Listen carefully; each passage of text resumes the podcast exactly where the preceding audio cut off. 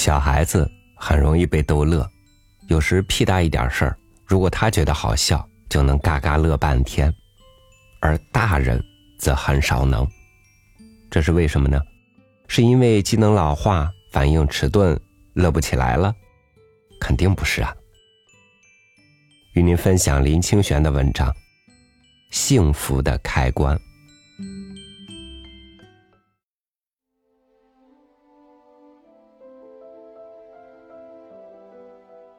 小时候对汽水有一种特别奇妙的向往，原因不在汽水有什么好喝，而是由于喝不到汽水。我们家是有几十口人的大家族，小孩依序排行就有十八个之多。记忆里，东西仿佛永远不够吃，更别说喝汽水了。喝汽水的时机有三种。一种是喜庆宴会，一种是过年的年夜饭，一种是庙会节庆。即使有汽水，也总是不够喝。要到喝汽水时，好像进行一个隆重的仪式，十八个杯子在桌上排成一列，依序各倒半杯，几乎喝一口就光了。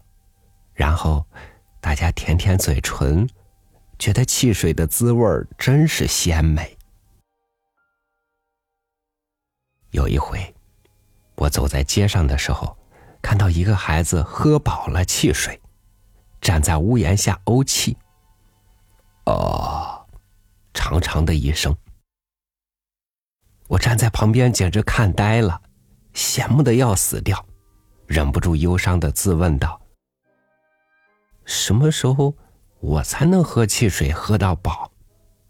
什么时候才能喝汽水喝到怄气？”因为到读小学的时候，我还没有尝过喝汽水到呕气的滋味心想：能喝汽水喝到把气呕出来，不知道是何等幸福事。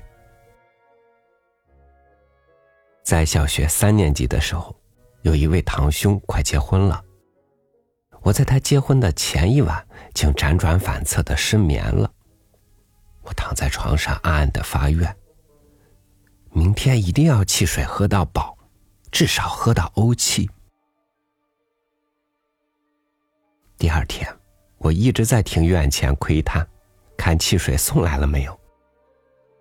到上午九点多，看到杂货店的人送来几大箱的汽水，堆叠在一处，我飞也似的跑过去，提了两大瓶的黑松汽水，就往茅房跑去。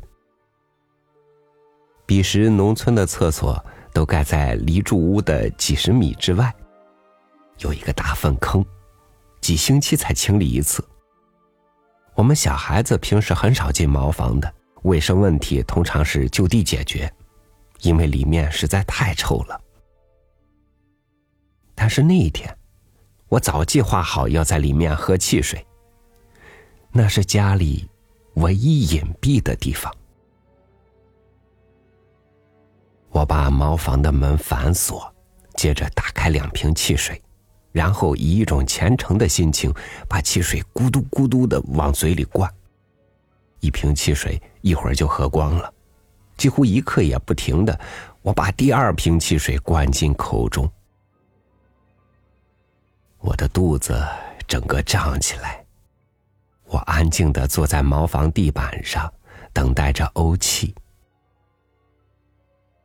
慢慢的，肚子有了动静一股沛然莫之能御的气翻涌出来。哦，汽水的气从口鼻冒了出来，冒得我满眼都是泪水。我长长的叹了一口气。这个世界上，再也没有比喝汽水喝到呕气更幸福的事了吧？然后朝圣一般打开茅房的木栓，走出来，发现阳光是那么温暖明亮，好像从天上回到了人间。在茅房喝汽水的时候，我忘记了茅房的臭味儿，忘记了人间的烦恼，觉得自己是世上最幸福的人。一直到今天，我还记得那年叹息的情景。当我重复的说：“这个世界上再也没有比喝汽水喝到呕气更幸福的事了吧？”心里百感交集，眼泪，心里百感交集，眼泪忍不住就要落下来。贫困的岁月里。人也能感受到某些深刻的幸福，像我常记得舔一碗热腾腾的白饭，浇一匙猪油，一匙酱油，坐在炉顶前细细品味猪油拌饭的芳香，那每一粒米都充满了幸福的香气。有时这种幸福不是来自食物，而是来自于自由自在的在田园中徜徉了一个下午。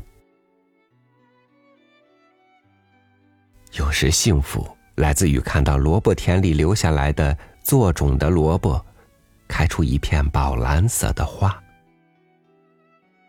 有时幸福来自于家里的大狗突然生出一窝颜色不一样的毛茸茸的小狗。生命原来不在于人的环境、人的地位、人所能享受的物质，而在于人的心灵。如何与生活对应？因此，幸福不是由外在事物决定的。贫困者有贫困者的幸福，富有者有其幸福，位尊权贵者有其幸福，身份卑微者也自有其幸福。在生命里，人人都是有笑有泪；在生活中，人人都有幸福与烦恼。这是人间世界真实的样貌。